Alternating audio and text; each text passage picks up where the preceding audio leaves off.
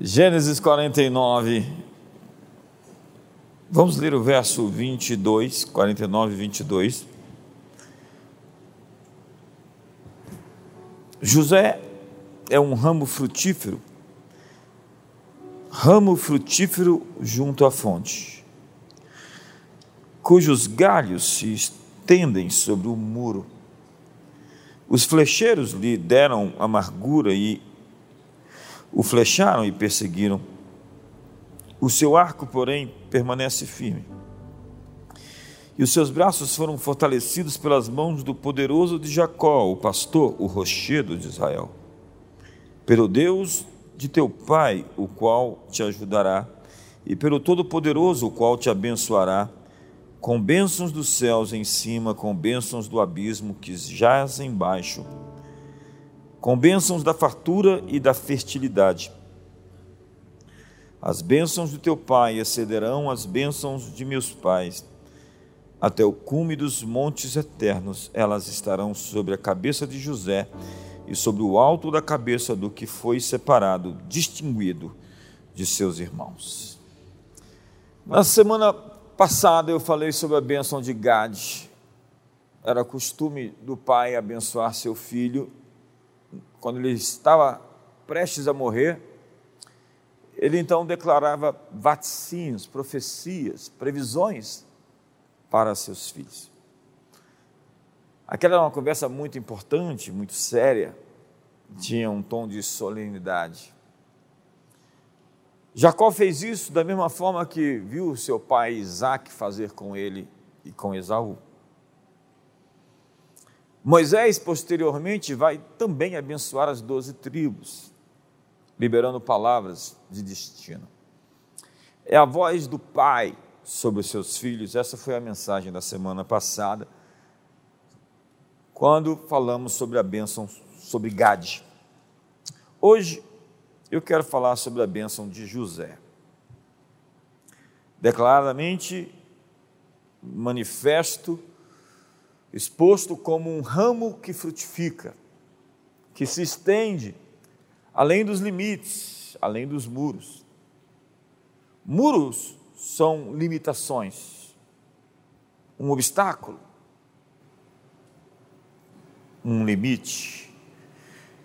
José, o patriarca, um dos doze, teve suas resistências, seus limites, seus muros. E ele foi capaz de ir além deles. José é um ramo frutífero que se estende além dos muros. A bênção sobre ele não era uma bênção local, ela transbordou e foi para fora.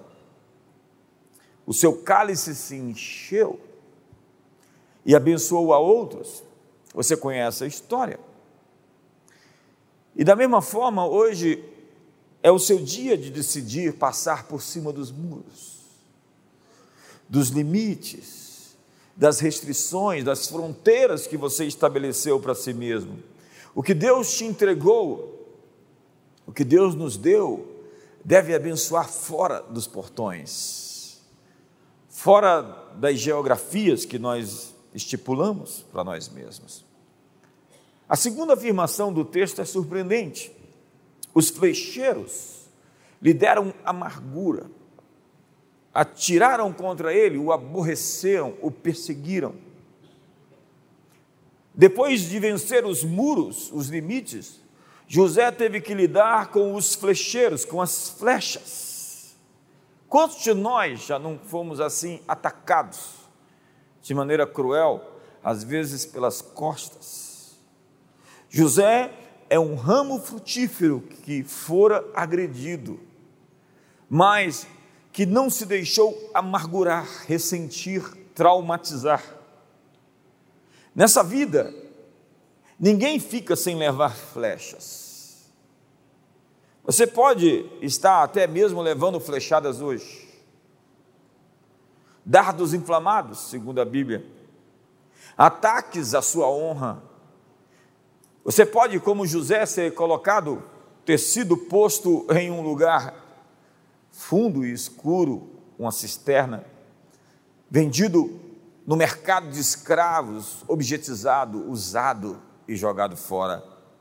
Ou caluniado, como foi José na casa de Potifar, pela mulher que o assediou e que colocou nele a culpa de não querer ter dormido com ela. Ou ainda o esquecimento dos amigos na prisão, quando ele tinha dado a interpretação certeira do que ia acontecer ao copeiro do rei. José, diz a Bíblia, apesar de limites que foram transpostos, apesar de flechas que o atingiram, é um homem sustentado pela pedra, pelo valente de Israel, diz a Bíblia. A história de José começa assim: esta é a história de Jacó. Está lá em Gênesis 37. E você sabe, eu acredito que você está bem acostumado, bem familiarizado com o texto, com o roteiro daquilo que se descreve a partir do capítulo 37 de Gênesis até o capítulo 50.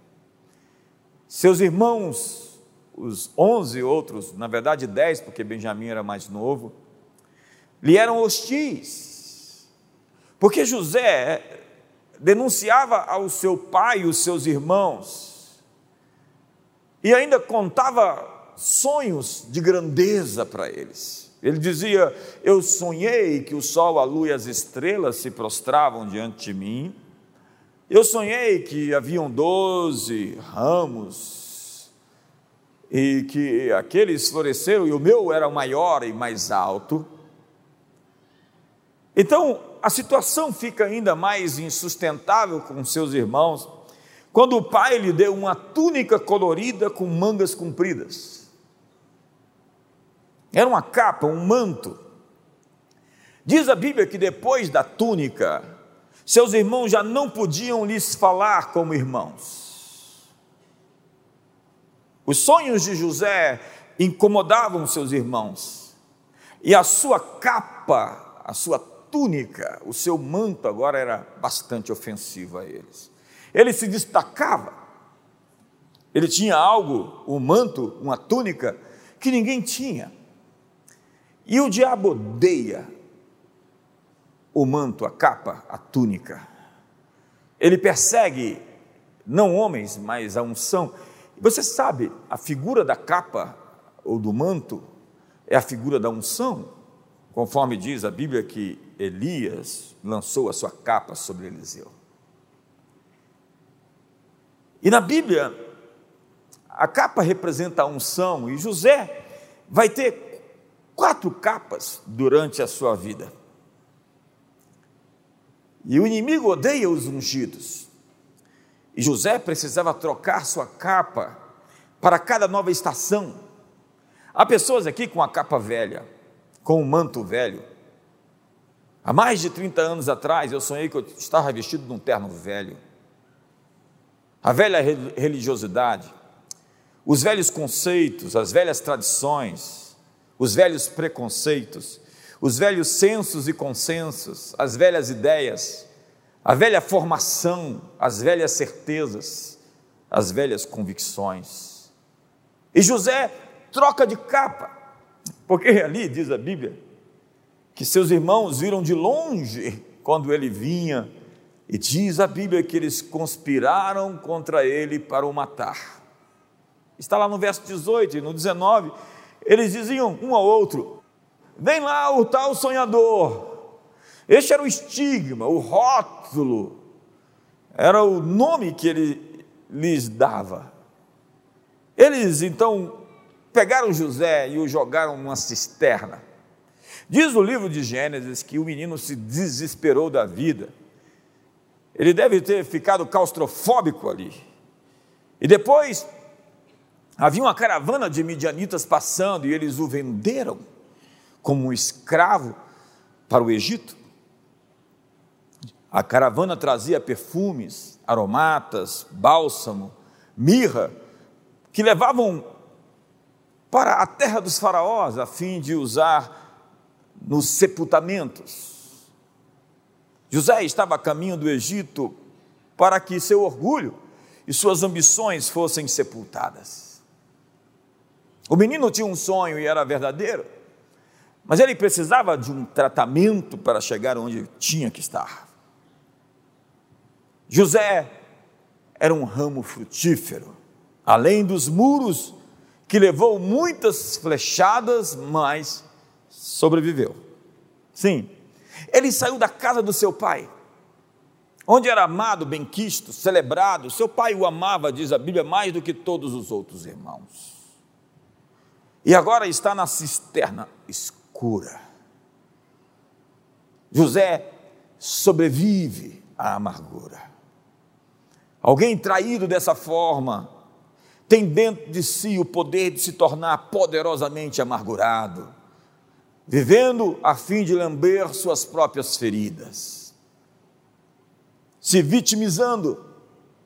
Alguém assim, traído pelos próprios irmãos, nunca mais poderia se abrir com mais ninguém, nunca mais confiar em mais ninguém, nunca mais virar as costas para ninguém Nunca mais desenvolver nenhuma relação de intimidade, de proximidade com pessoa nenhuma. Mas José sobreviveu à cisterna. José sobreviveu à amargura. Mas não foi só isso. José sobreviveu ao complexo de ter sido usado, vendido, negociado a cena é o seguinte: homens eram vendidos como escravos nos mercados. Então ele foi levado ali e vendido como uma coisa, como um objeto. Ele foi da cisterna ao mercado de escravos, comercializado como um negócio. Ele poderia ser se tornado complexado, cheio de traumas, e com discursos de vítimas, com o vitimismo habitual do politicamente correto. Mas ele sobrevive. Sobrevive outra vez ao mercado de escravos e ao complexo de inferioridade. Mas não foi só isso. José sobreviveu ao cinismo. Ele é levado do mercado de escravos à casa de Potifar. E agora ele tem uma gerência, ele é o líder, ele governa todas as coisas do seu Senhor, e a Bíblia diz que tudo prospera por sua causa. Então ele começa a ser tentado pela mulher do patrão, que está todo o tempo dando em cima dele. Ele poderia pensar: a vida foi tão ruim, eu já fui lançado na cisterna, num poço escuro, e depois vendido no mercado de escravos, e podia então se justificar, já que a vida foi tão ruim assim, por que não aproveitar e cair na gandaia? Soltar os bichos, se prostituir, se promiscuir. Diz o texto que José se recusou e disse à mulher do seu senhor: Tem-me por mordomo o meu senhor e não sabe do que há em casa, pois tudo o que me tem passado, ele, as minhas mãos, ele não é maior do que eu nessa casa e nenhuma coisa me vedou, senão a ti, porque és sua mulher. Como, pois, cometeria eu tamanha maldade e pecaria contra Deus? Aqui vai um grande princípio. A aliança desse homem não é com seu chefe, e se fosse casado, tampouco seria com sua esposa. Ele disse que fazer tal coisa seria pecar contra Deus. É o temor do Senhor que nos afasta do mal. Pessoas que cometem tal prática são pessoas que não têm a consciência de que sua primeira aliança é uma aliança com Deus. E quando você tem tal afirmação dentro de você, você sabe correr na hora que precisa fugir. E é isso que ele faz. A mulher o segura pela capa e ele sai correndo, deixando aquela capa nas mãos dela. E José sobrevive outra vez. Sobrevive à tentação de se tornar um covarde, adúltero, promíscuo. E com as provas na mão, a tal da capa de José, aquela mulher então grita e diz: Ele tentou me abusar. José perdeu a sua segunda capa. Mas ele sobrevive. Ele vai à prisão e sobrevive à depressão. Ele foi levado da casa de Potifar, onde ele estava bem acomodado e era chefe de tudo, agora para o cárcere. Ele que rejeitou o pecado, o adultério, agora mais uma vez é injustiçado, é jogado na cadeia, na prisão fria. Então José poderia se tornar um sujeito profundamente deprimido, triste, depressivo. Mas José sobrevive outra vez. Então, chamado ao palácio de Faraó,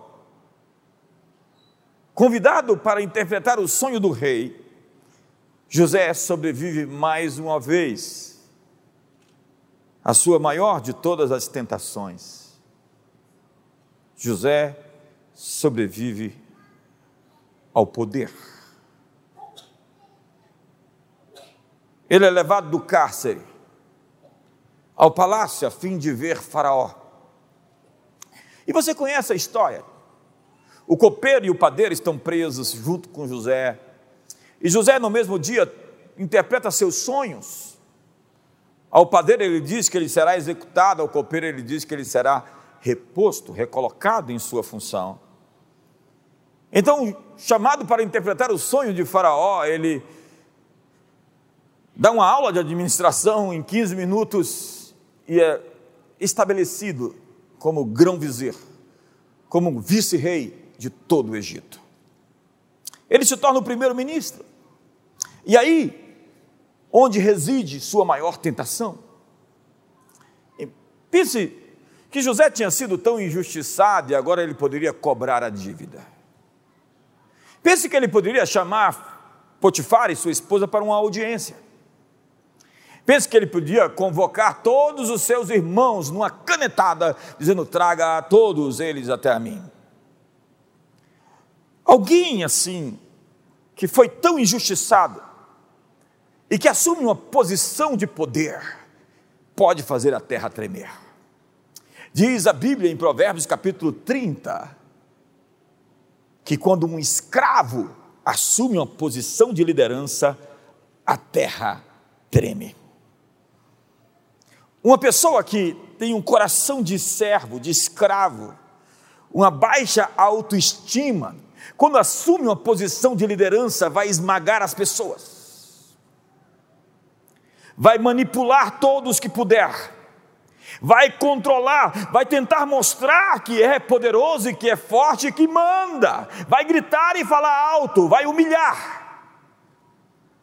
Mais perigoso do que estar no fundo do poço, mais perigoso do que ser jogado na cisterna. Mais perigoso do que ser vendido no mercado de escravos, ser tentado todo dia pela mulher de Potifar, ser escravo e prisioneiro é ser grão-vizir, é ser primeiro-ministro.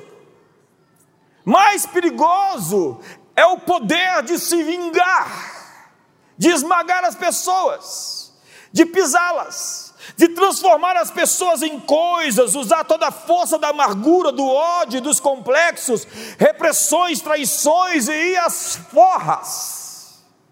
Mais perigoso do que a cisterna e o mercado de escravos a prisão é usar toda a experiência traumática para se vingar. Mas José sobrevive outra vez. E dessa vez sobrevive a vingança e a tirania. Todos os tiranos são pessoas pequenas. Todos os déspotas cabem dentro daquela figura do desenho animado de um pequeno ser que controla um grande monstro um ser minúsculo, precisa provar que é forte e poderoso, a fim de se sentir melhor consigo. Há muitas pessoas que criticam e falam mal de muita gente para se sentir melhores acerca de si mesmos. Eu visitei o Museu Pergamon e eu não esqueço de uma das obras que estão ali de um rei assírio, onde ele pintava todos os seus inimigos como minúsculos e ele se chamava de o grande rei, o grande líder, o grande imperador. Pessoas que precisam assim se afirmar são pessoas não afirmadas no seu interior. Elas vivem tentando provar a sua importância porque elas não se sentem importantes. Após a morte de Jacó, o pai dos doze, seus irmãos então lhe procuram. E agora dizem: temos medo. Pensamos que tudo o que impedia você de se vingar de nós era o nosso pai que estava vivo. José, tenha misericórdia de nós. Aquele rapaz começou a chorar. E ele chorava, e diz a Bíblia que antes disso ele chorava no palácio, de maneira que toda a casa de Faraó ouviu o seu choro. Mas agora ele chora e diz: Porventura, estou eu no lugar de Deus? Porque o mal que vocês intentaram contra mim, Deus o tornou em bem, como hoje o vedes. José foi um homem que não vendeu a sua consciência. Ele foi uma bênção onde estava e não se deixou subornar. Ele foi fiel aos seus pais, foi fiel ao seu patrão, foi fiel aos seus amigos, foi fiel ao seu Deus José trouxe soluções para os problemas do seu tempo. Ele criou uma estratégia que salvou o mundo da fome. Ele era uma bênção fora das fronteiras. Ele era um ramo frutífero além dos seus muros. Apesar de ter sido aborrecido por flechadas, por traições, de ter sofrido a traição dos irmãos, a falsa acusação da esposa de Potifar, a prisão injusta, o esquecimento de quem o ajudou a subir e, por fim, a tentação de usar o seu poder contra quem o feriu. No final de tudo, José é chamado de pai de Faraó e pai de todo o Egito. Ele criou um ecossistema onde milhares de pessoas foram abençoadas a partir dele. E ele sustentou toda a sua família e salvou o mundo antigo da fome. Ele proveu para sobrinhos, para primos, para irmãos, para cunhados e até mesmo para o seu próprio pai. Sim, é isso que é um José. Esse nome é instigante na Bíblia. Ele aparece algumas vezes, e todas as vezes que aparece, surge então uma grande pessoa como um grande provedor. Na Bíblia, o nome José chama-nos a atenção. Quatro Josés aparecem como líderes impressionantes, provedores incomuns. O segundo José da Bíblia, o proeminente José, é quem cuida do corpo de Jesus depois que Jesus morreu. Membro do Sinédrio e um homem rico da época, José de Arimateia é descrito como um discípulo secreto de Jesus que esperava o reino de Deus. Está lá na Bíblia. E ele pediu o corpo de Jesus a Pilatos e providenciou um sepulcro cavado na rocha de sua propriedade, que nunca fora usado para sepultar Jesus. Nicodemos havia se juntado a ele, untando o corpo com especiarias e o envolvendo em um linho fino. Hoje, Há ministérios assim, como o de José de Arimateia. Eles foram chamados para cuidar do corpo de Cristo, que hoje é a igreja. Eles têm uma paixão pela igreja e eles provêm, sustentam, trazem seus recursos a fim de liberar o ministério. Eles se dedicam a guardar e financiar o reino de Deus, cuidando da igreja que é o corpo de Cristo. O terceiro José chama-se Barnabé. José das Consolações. Nós lemos no livro de Atos que ele vendeu um campo entregando valor aos apóstolos. Mais uma vez, aparece um José liberal, provedor, sustentador, próspero, nascido na ilha de Chipre e levita. José, filho da consolação, pegou no braço de um novo convertido e o empurrou para o seu destino. Ninguém acreditava naquele rapaz que havia se convertido. O nome dele era Paulo. E as pessoas o evitavam. Ele foi um perseguidor da igreja. E agora estava numa transição difícil. Mas Barnabé lhe deu a mão e lhe deu o suporte para que Paulo pudesse ser o apóstolo que tinha que ser. Provavelmente sem Barnabé, Paulo não teria chegado onde chegou. Barnabé significa aquele que dá ânimo. Como nos faltam Barnabés hoje? Muitos jovens que estão começando precisam de alguém que lhes encoraje, que lhes dê ânimo. Barnabé também significa encorajador. Barnabé viu em Paulo o que ninguém mais conseguia ver por causa do medo que eles tinham de Paulo. Ele deu testemunho de Paulo, o introduziu no meio dos apóstolos e o ajudou a ficar firme.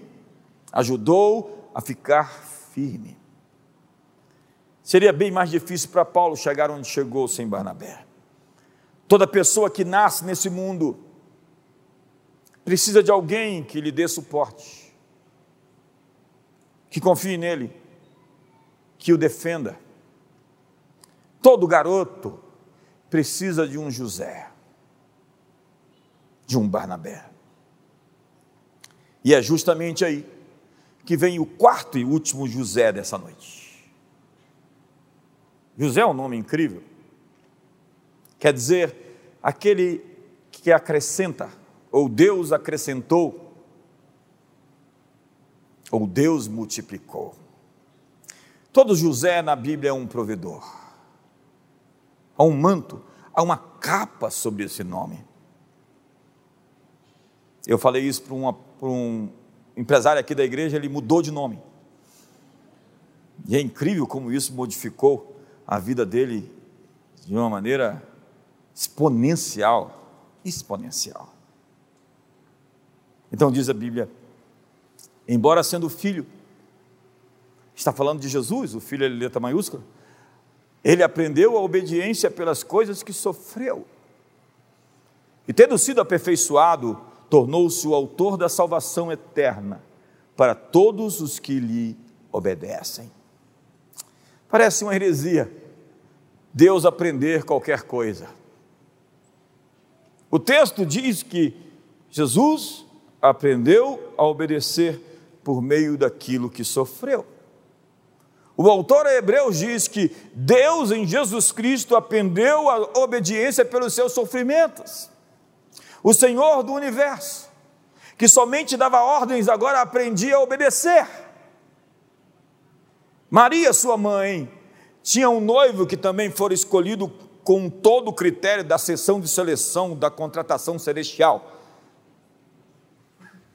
E o mistério da providência entrou em curso, coordenando cada detalhe da encarnação do Verbo.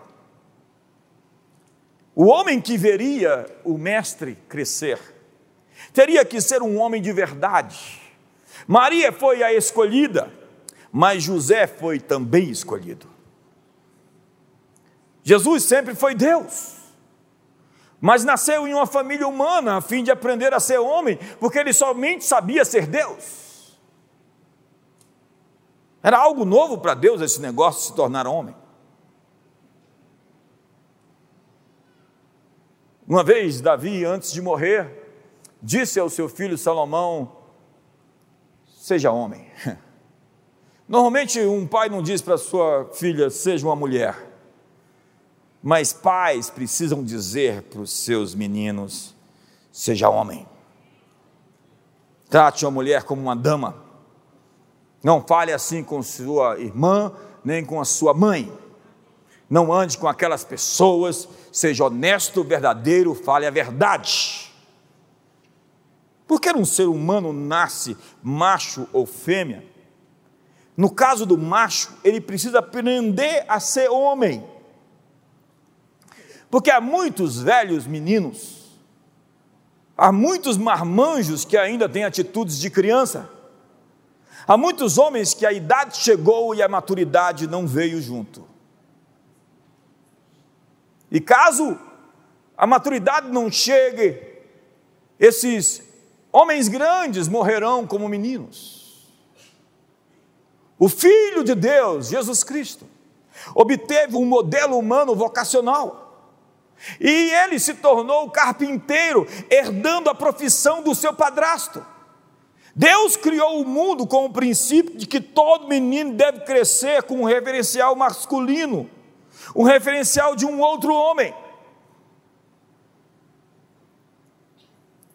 Dias atrás eu fiz uma entrevista com o Cláudio Duarte e perguntei para ele: Cláudio, o que eu não sei sobre você? Porque você é um cara tão resolvido, e eu cito isso no meu livro. Você é tão despachado, não precisa ficar provando as coisas para os outros. Mas você não teve um pai presente. Seu pai teve oito mulheres com filhos, em cada relação que teve, e, me explica o que eu não sei. Ele disse para mim: quando eu era criança, eu fui dado para uma outra família e fui criado pelo tio Domiciano. E ele era um provedor, ele era um pai, ele era alguém com muita autoridade e ele colocou a gente na linha. Nós hoje precisamos de muitos tios domicilianos para lidar com esse grande buraco no coração dos nossos jovens. Meninos e meninas precisam da segurança de uma casa funcional, onde não se ouve a palavra divórcio. Você está me entendendo? Onde não se ouve a palavra de que aquela casa pode cair a qualquer hora, porque papai e mamãe estão ameaçados de não viver mais juntos. Meninos e meninas precisam de um lar que seja uma casa firme, porque famílias inteiras e saudáveis vão curar este mundo. Ontem nós transmitimos, e todos esses dias de conferência, a global conferência para os presídios, mais de dez presídios, estavam ouvindo a mensagem. E quando você prega a mensagem do Evangelho de Deus como um pai, você é capaz de preencher esse grande buraco negro de carência, de falta de propósito dentro do coração dos jovens. O Evangelho continua sendo o poder de Deus para a salvação, a transformação, a cura e a libertação de todo aquele que crê.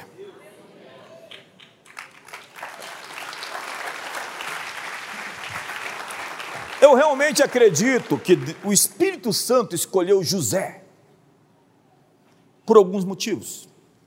O primeiro deles é que José era um incrível homem com uma incrível capacidade de permanecer na sombra, fazendo o seu trabalho sem chamar atenção. Tem gente que até na adoração fica querendo chamar atenção, dizendo que é mais espiritual do que a gente.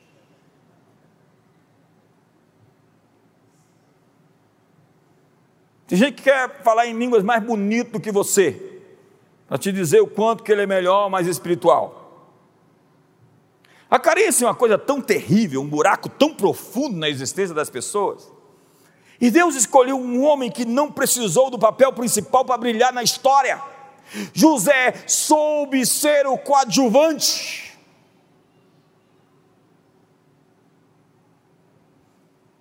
A lógica de alguém mal resolvido é que se ele não estiver no centro da festa, a festa não é boa. Como é que foi? Não foi legal. Por quê? Porque eu não estava lá e todo mundo me olhando. Nós todos temos que responder a seguinte pergunta: quem queremos impressionar?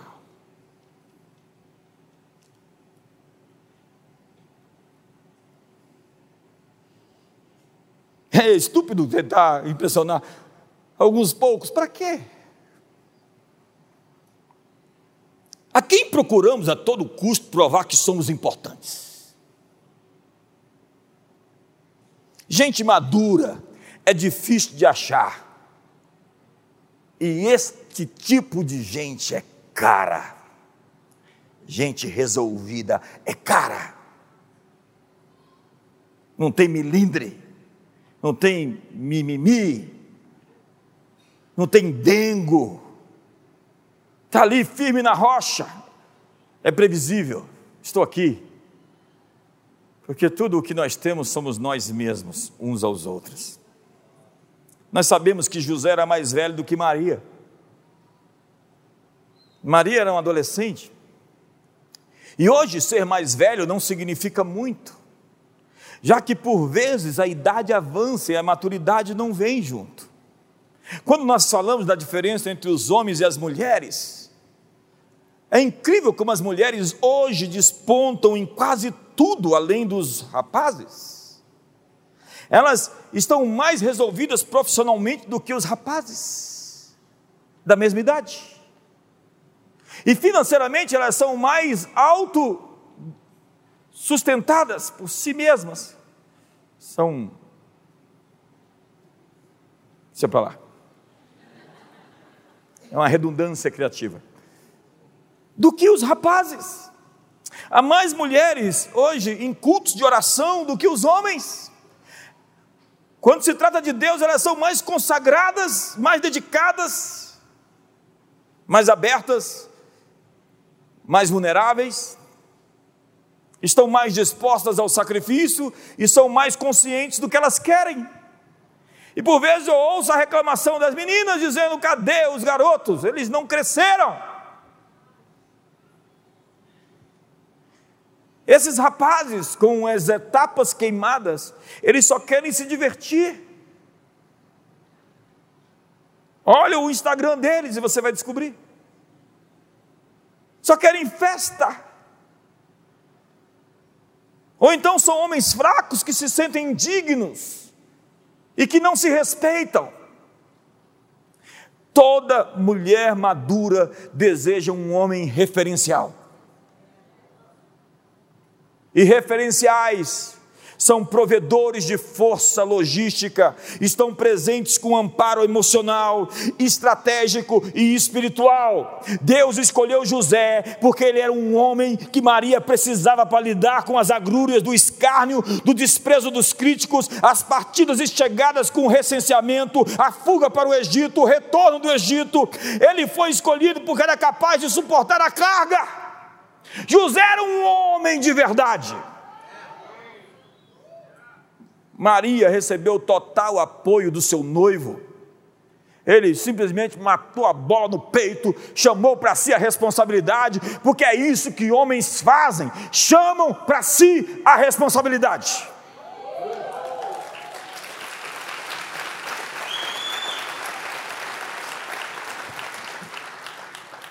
Mas obviamente que ele tinha uma graça especial para essa coisa. Imagine, a imagem de José na sociedade de Nazaré não ficou intacta. Como um homem de valor, ele soube receber as críticas sem se abalar. Pensem como eram os olhares sobre José dos moradores daquele pequeno vilarejo de menos de mil pessoas.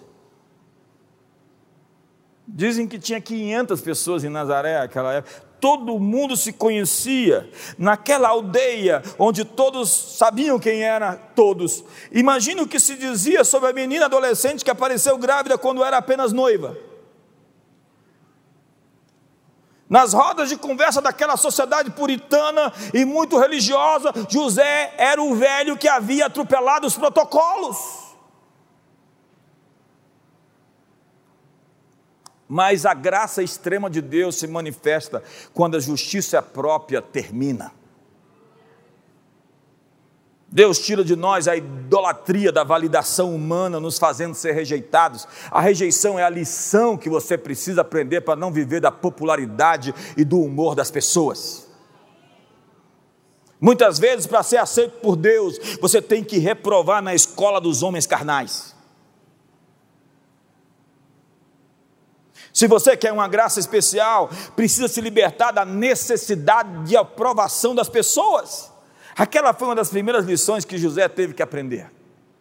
Ele iria fugir, diz a Bíblia, quando o anjo lhe disse em um sonho: Não temas receber sua mulher, sua noiva Maria, como esposa, porque o que foi gerado nela é obra do Espírito Santo. Se José tivesse fugido, ele estava se autodeclarando culpado, ele não queria expor Maria. Até nisso ele tinha hombridade, não expor a menina. Ele não era o pai e sabia que não era. Mas ele ia tomar a responsabilidade sobre si mesmo. E seria visto se fugisse como o pai da criança que não quis enfrentar aquele escândalo. As mulheres hoje abortam porque tiveram relações sexuais com meninos e não com pais.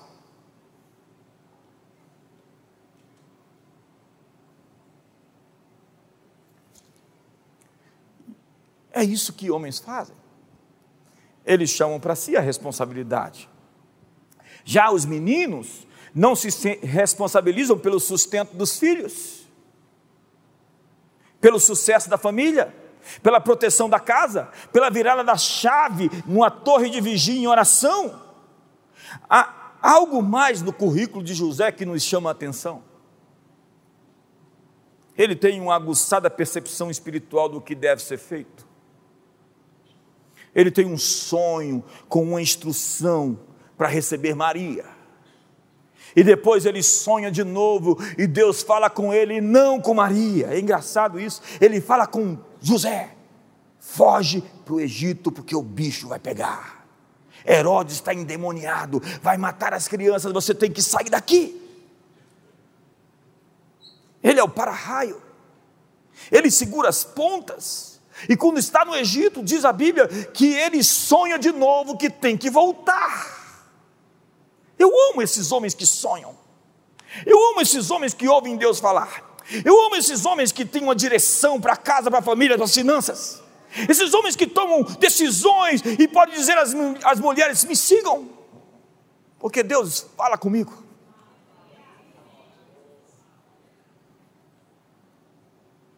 Ele é alguém com discernimento do que tem que fazer, quando fazer. Um homem deveria ter sempre uma palavra de direção para a família. Cada um de nós deveria buscar de Deus uma palavra para cada decisão importante que nós fôssemos tomar. Isso pode nos custar uma noite de sono, como custou a Daniel na Babilônia. Ele não dormiu e ficou acordado esperando receber a revelação para trazer para Nabucodonosor, porque senão ele estava morto. Ou como Jacó no Vale do Jaboque, que também salvou a sua vida numa vigília. Eu espero que você não durma essa noite e fique lembrando de mim, olhando para o teto, com a boca assim aberta e os olhos arregalados. O que, que eu fui fazer naquele culto? Isso pode custar o jejum de uma jornada tranquila, como Esdras fez. O que nos define é como nós lidamos com a nossa dor, como lidamos com as nossas perdas, com os nossos espinhos. Veja se aquela situação não era um espinho na vida de José, e ele soube administrar bem aquilo, ele estava seguro. José aceitou o seu propósito, abraçou o seu destino, mesmo quando os espinhos o feriam. Há muitos homens que não se tornam verdadeiros homens porque não sabem lidar com seus sofrimentos.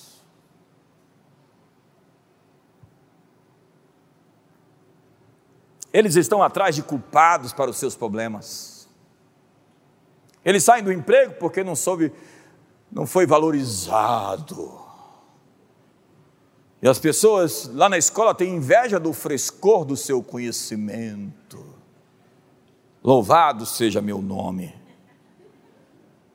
Eles querem se livrar dos seus encargos e das suas responsabilidades, mas um homem de verdade chama para si a responsabilidade. Nós precisamos aprender a suportar as flechadas. E voltamos agora ao primeiro José. Ninguém passou nesse mundo sem ser ferido, mas o que fazemos com a ferida vai nos definir. Essa é a nossa maior guerra. O que vamos fazer com as nossas dores? Você pode ser um desses meninos que cresceu sem um bom referencial masculino. Ou pode ser chamado para ser um José, o domiciano, na vida de alguém. José é um ramo frutífero, que se estende além dos muros. Os flecheiros lhe dão amargura, atiram contra ele e o aborrecem, mas o seu arco, porém, permanece firme e os seus braços são feitos ativos pelas mãos do poderoso de Jacó, sim, pelo pastor e pela pedra de Israel. Veja a comparação desse texto com o texto posteriormente escrito no livro de Salmos, capítulo 127. Herança do Senhor são os filhos, o fruto do ventre, o seu galardão. Como flechas na mão do guerreiro, assim os filhos da sua mocidade. Feliz o homem que enche deles a sua aljava, não será envergonhado quando pleitear com os inimigos a porta. Sua resposta às flechas que levou é tomar para si o encargo de lançar, lançar outras flechas. Não contra aqueles que o atingiram, mas flechas que são filhos que vão ir longe, mentoriados, discípulos, pessoas que você vai ajudar a chegar onde tem que estar. Como Barnabé ensinou a Paulo, como José a Jesus, e como José do Egito, a toda a sua família, seus irmãos e até mesmo seu pai. Todo José é um provedor. É alguém que tem mais do que o bastante, que tem para si e para os outros. José é um ramo frutífero que estende além dos muros. Seu nome agora se chama José. Ou Josi. Eu estava procurando qual era o feminino. É isso? É a sua hora de assumir com coragem o trabalho de ser um pai em tempo integral, rapaz.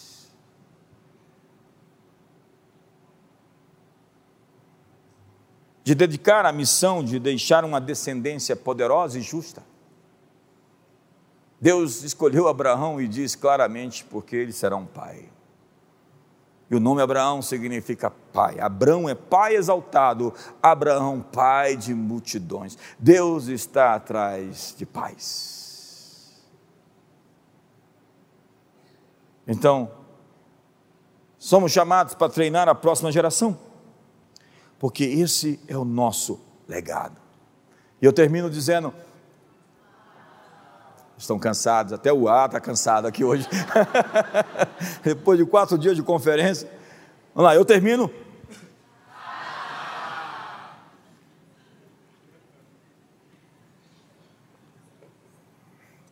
José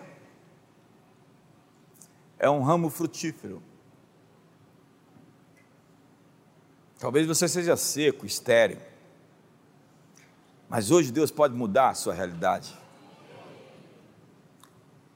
E ele é frutífero pelo seguinte detalhe: porque ele está junto à fonte. Junto à fonte. Onde é que você encontra outro texto parecido? Bem-aventurado é o homem que não anda no caminho dos ímpios, não se detém no caminho dos pecadores, não se assenta na roda dos escarnecedores. Estamos falando de uma vida próspera que definiu suas amizades e seus relacionamentos. Antes, o seu prazer está na lei do Senhor e na sua lei medita dia e noite. E ele é como árvore plantada junto à fonte, aos ribeiros, às correntezas das águas, que no devido tempo dá o seu fruto e cuja folha não seca e não murcha. E tudo quanto faz será bem sucedido. Os ímpios não são assim, são, porém, como a palha que o vento dispersa.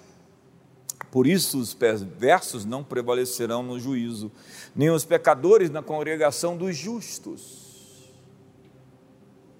Na congregação dos justos, os ímpios vão ter que ir embora.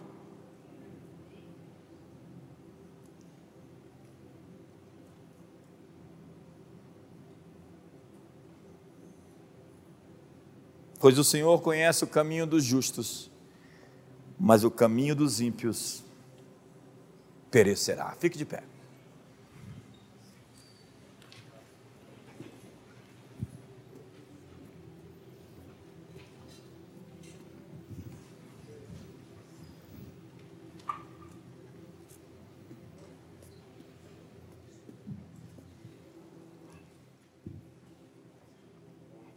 Ser José não significa ficar livre das flechadas. Ser José não significa não ter muros, limites, obstáculos ao seu crescimento.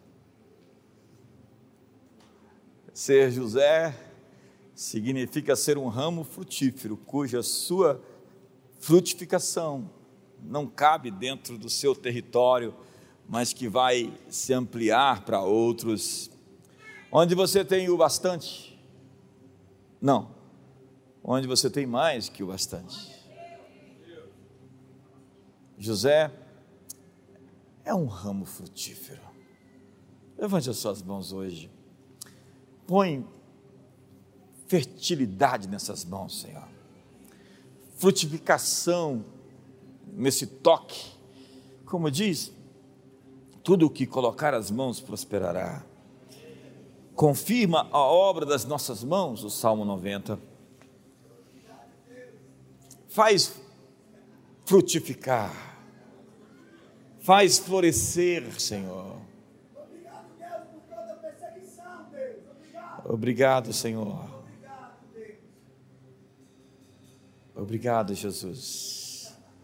Feche seus olhos agora. Obrigado, Senhor.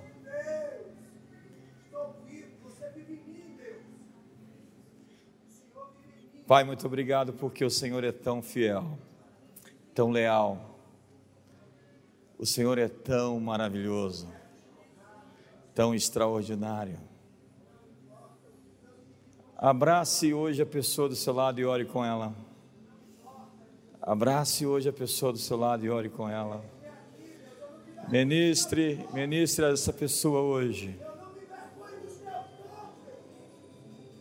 Ministre essa pessoa.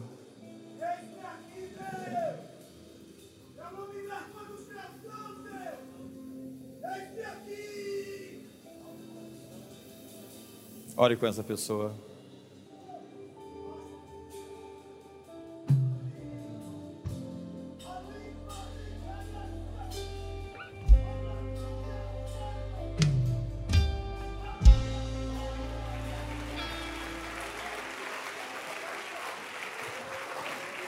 Faltam 15 dias para a eleição mais importante do Brasil. E eu quero desafiar você a estar em oração e jejum esses dias. Pelo nosso futuro, pela nossa pátria, pela nossa nação. Vamos fazer uma oração pelo Brasil agora? Então levante suas mãos. Pai, hoje nós queremos declarar que essa é a terra que o Senhor nos deu a terra de Vera Cruz, a terra de Santa Cruz. E queremos declarar que esse ambiente é o estrado dos teus pés. Que o Senhor possa comandar, controlar cada um dos próximos dias. Nesses próximos 15 dias, que o Senhor possa liderar cada movimento, cada ação, lidar, Senhor, com todas as questões que estão envolvidas nesse pleito, nessa eleição. Pai, hoje envia os teus anjos, libera hoje, Senhor, os teus mensageiros, libera hoje, Senhor, a tua verdade, a tua luz, e Senhor, que nós tenhamos como o Egito, o José, os líderes que vão conduzir essa nação ao seu grandioso destino a sua grandiosa história que foi escrita pelo teu dedo. Que a tua mão confirme a obra das mãos dos brasileiros. E que esse país se torne um grande farol para o mundo inteiro. que essa nação resplandeça como uma luz que brilha para outras nações, que seja aqui uma terra de liberdade, de liberdade de expressão, de opinião, uma liberdade religiosa, liberdade de mercado, liberdade de imprensa, liberdade em todos os sentidos. Hoje nós declaramos sobre o Brasil a tua vitória Declaramos sobre o Brasil a tua vitória, declaramos sobre essa grande e poderosa nação a tua vitória. Dispõe-te, resplandece, porque vem a tua luz e a glória do Senhor está nascendo sobre ti. As trevas cobrem a terra, mas sobre ti está nascendo a glória resplandecente do Senhor.